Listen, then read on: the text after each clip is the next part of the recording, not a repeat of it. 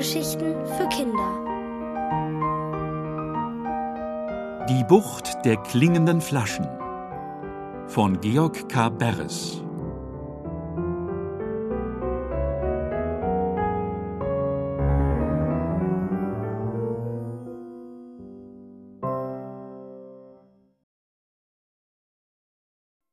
Christopher, der Flaschenpostbote.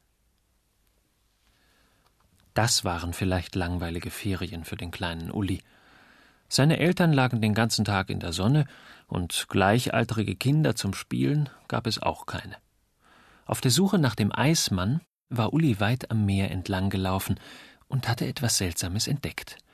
In einer einsamen Bucht schwammen Tausende von Flaschen, die beim Aneinanderstoßen klingelten wie kleine Glöckchen wie viel Flaschenpfand das wohl gebe. Uli hastete jetzt die Düne hinunter und lief ins Wasser. Es war ziemlich kalt, und als er so eilig dem Flaschenteppich zustrebte, spritzte es mächtig in die Höhe und seine Beine hinauf.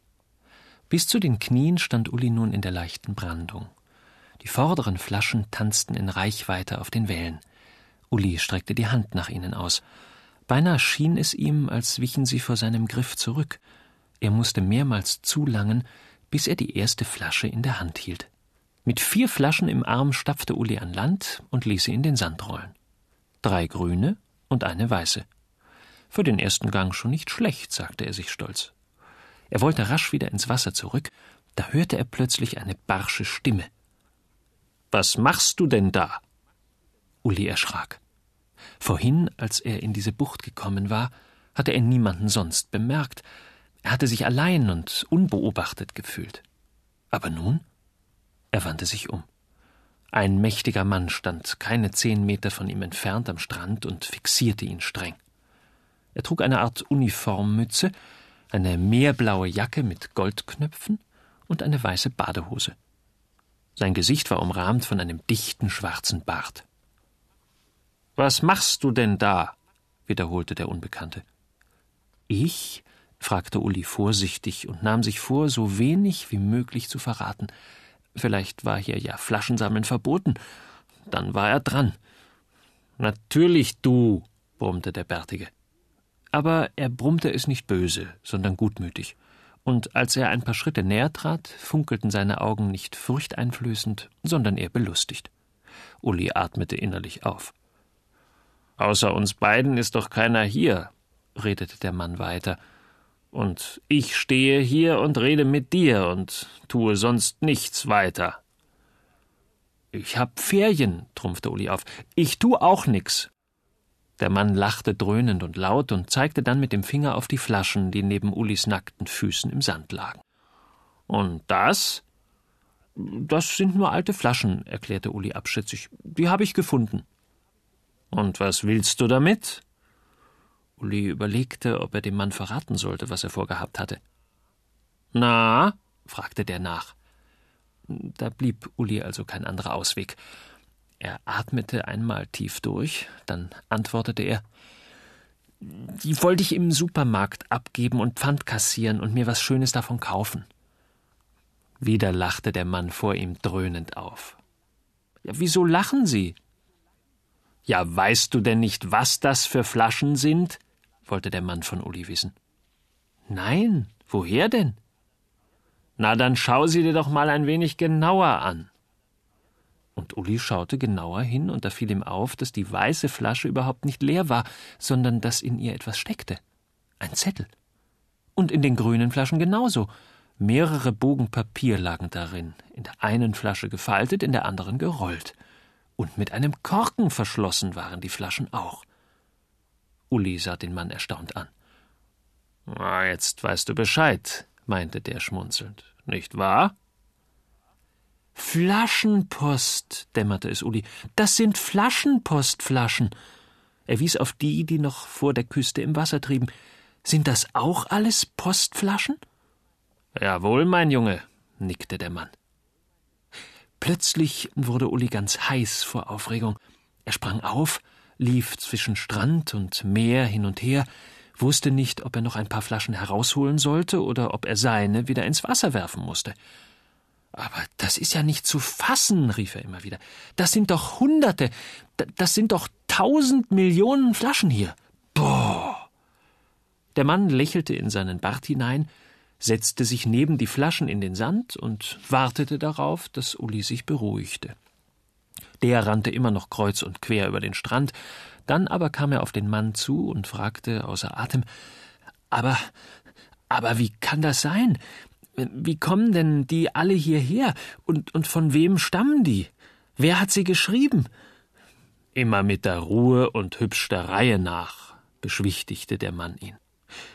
Und wer sind überhaupt Sie? setzte Uli noch nach. Ich bin Christopher, sagte der Bärtige. Und du? Ich heiße Uli und ich bin hier in Ferien. Und ich, fuhr Christopher fort, bin verantwortlich dafür, dass diese Flaschen ihr vorbestimmtes Ziel erreichen. Ein Briefträger für Flaschenpost? Mit ungläubigem Blick starrte Uli seinen Gesprächspartner an. Ich habe noch nie eine Flaschenpost bekommen. Dann hat dir sicher noch niemand eine geschrieben. Außerdem darfst du dir das auch nicht so vorstellen, dass ich bei dir an der Haustür klingele oder die Flasche in den Briefkasten werfe. Ja, dann geht sie ja auch kaputt. Eben, wandte Christopher ein.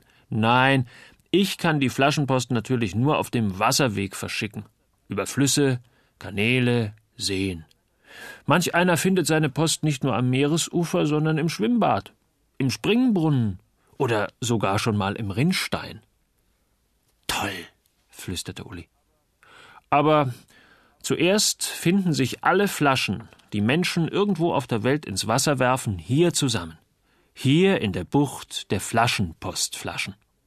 Sie kommen mit dem Golfstrom hierher, werden vom Wind weitergeleitet, von der Strömung erfasst und zuletzt von den Delfinen gestempelt. Was? Uli riss die Augen auf. Delfine? Wo? Nein, lächelte Christoph. Das mit den Delfinen war nur ein Scherz. Die sind nicht beteiligt am Transport. Nur Wind, Wellen und die Strömung der Weltmeere. Ich wusste gar nicht, dass es so einen Posten wie den des Flaschenpostbeamten überhaupt gibt, sagte Uli nachdenklich. Dabei mache ich das schon seit Jahren, seufzte Christopher. Ach, seit Jahrzehnten. Wie wird man das denn? Dafür kannst du dich nicht bewerben, antwortete der Flaschenpostbote ernst. Dazu wirst du persönlich berufen. Vor mir hatte diese Stelle mein Großvater, und der hat sie mir, seinem Lieblingsenkel, vererbt. Da bist du sicher mächtig stolz drauf, was? Na ja, meinte Christopher vage und legte den Kopf auf die Seite. Manchmal ist der Job doch ganz schön anstrengend. Uli lachte. Wenn zum Beispiel ein kleiner Junge ankommt und dir die Flaschen wegnehmen will, nicht wahr? Christopher strich Uli nachsichtig über das Haar. Ich pass ja auf, meinte er und versuchte recht streng auszusehen, dass gerade so etwas nicht passiert. Aber dabei funkelten seine Augen so verschmitzt, dass Uli merkte, es war nicht allzu ernst gemeint.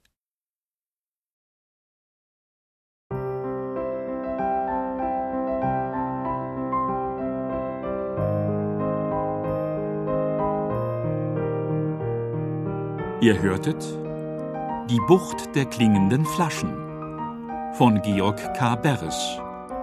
Gelesen von Frank W. Arnold. Ohrenbär. Hörgeschichten für Kinder. In Radio und Podcast.